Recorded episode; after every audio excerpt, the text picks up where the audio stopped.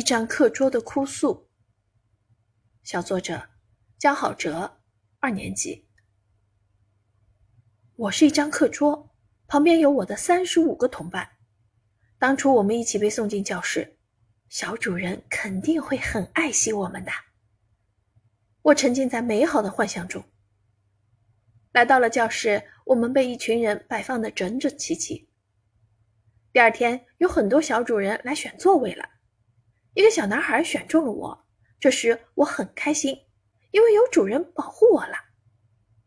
万万没想到的是，小主人在上语文课时找不到语文书，他二话没说就在我的脸上写起了歪歪扭扭的字，我感到脸上像刀割一样痛。哼哼，我英俊潇洒的脸啊！当我还在心痛原本完美无瑕的脸庞多了几道伤痕时，数学课开始了，啊！脸上又传来火辣辣的痛，原来是小主人没带草稿纸，在我的脸上写起了口算。妈呀！我的脸再次受伤。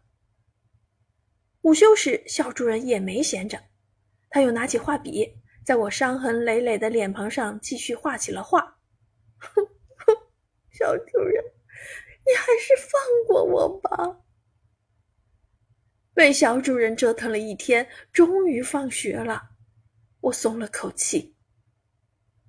再看看身边的小伙伴，大家互相讨论着自己的小主人。